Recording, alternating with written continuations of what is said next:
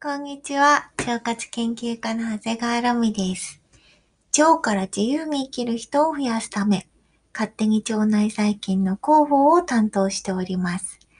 いつも聞いてくださる皆様、今日初めての皆様、本日もよろしくお願いします。えー、今日はですね、ちょっと壮大なテーマをお話ししたいと思います。世界平和と腸内環境の平和について。いやー、でかいですね、これは。この話についてお話しする前に、ちょっと先日、近畿大学などの研究チームが発表したある研究結果をご紹介したいと思います。ちょっと要約してみますね。えー、まず一つ目。前立腺がん患者の便には、リケネラ、アリスティペス、ラクノスピラといった腸内細菌が多く含まれている。そしてこれらの菌は炭素脂肪酸を作る。作られた炭素脂肪酸は成長因子を増やして癌の増殖を促進する。これを聞いて、えー、って思ったなら、あなたはかなり腸活に詳しい腸活オタクです。何の話かわからんっておっしゃる方が絶対多いと思うので、そういう方向けにちょっとご説明したいと思います。ポイントは、炭素脂肪酸なんです。炭素脂肪酸は、腸内細菌が腸の中で作ってくれるものの一つです。その中でも比較的ポジティブな文脈で語られることが多いと思います。なぜなら、この炭素脂肪酸が痩せやすい体を作ってくれるって言われているから。炭素脂肪酸は腸内細菌が作る酪酸とかプロピオン酸、酢酸などの有機酸のことを指していて、腸の中の壁をね、丈夫にしてくれたり、丈夫にすることで腸漏れを防いで、私たちの体中に腸内細菌とか未消化のタンパク質がバーっていろんな場所に行っちゃって炎症を起こすのを防いでくれます。炎症が減るので痩せやすくなったりとか老化しにくくなることが期待されています。でもね、今回発表された研究を含め、いくつかの研究では、私たち人の体と炭素脂肪酸の関係がもう少し複雑そうなことが分かってきています。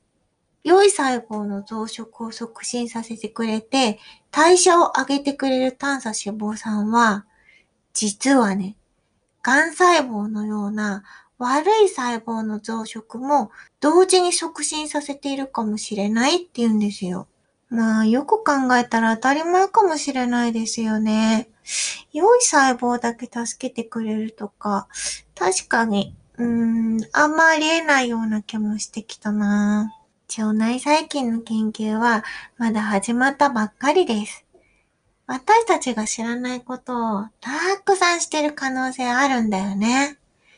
それなのに、これはいい菌だからとか、こっちは悪い菌だからって、なかなかね、はっきり決められないと思うんですよ。そもそも、腸内細菌が行う二大活動の発酵と腐敗は、科学的には同じことを指してます。発酵っていうのは、微生物の活動のうち人間にとって有益なもの。そして腐敗っていうのは、微生物の活動のうち人間にとって有害なもの。これね、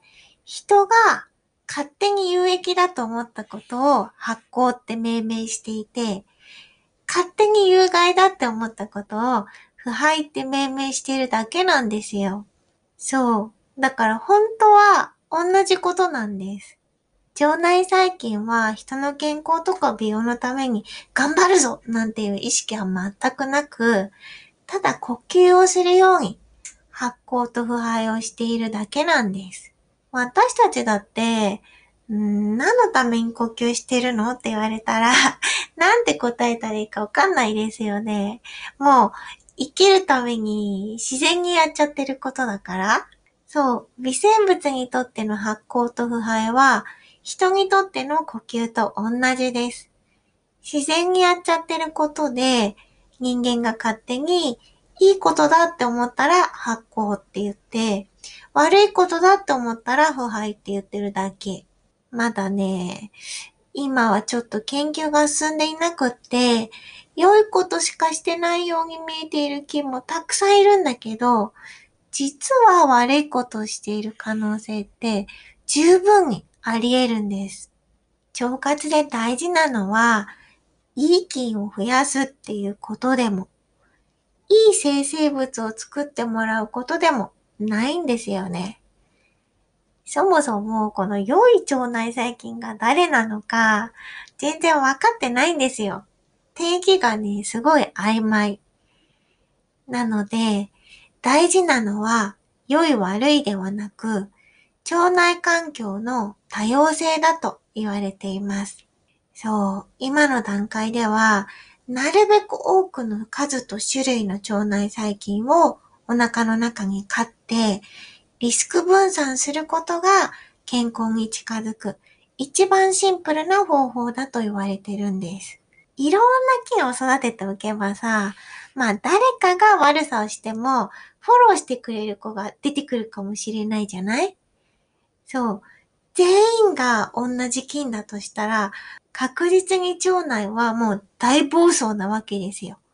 誰も止める人がいません。もうある意味人の社会と同じですよね。個性を尊重できる世界が結局のところ一番平和なんです。多様性を高めるために私たちができることは自分の腸と向き合うことです。あれこれ違ったかなって思うことも多々あると思うんだけど、それはそれでよくって、自分の面を観察して、ちゃんと効果測定して、あ、これは自分にとっていいかもとか、これは悪いかもっていうのをいろいろ試してみてください。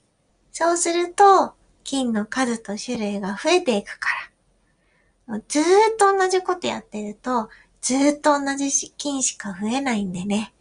まあいろんなことをやった方がいいと私は思っています。えー、今日は腸内環境の平和についてお話ししてみました。ラジオへのご意見ご感想はぜひ、ツイッターのハッシュタグロミラジでつぶやきお願いします。えー、腸活研究家、長谷川ロミでした。バイバイキーン。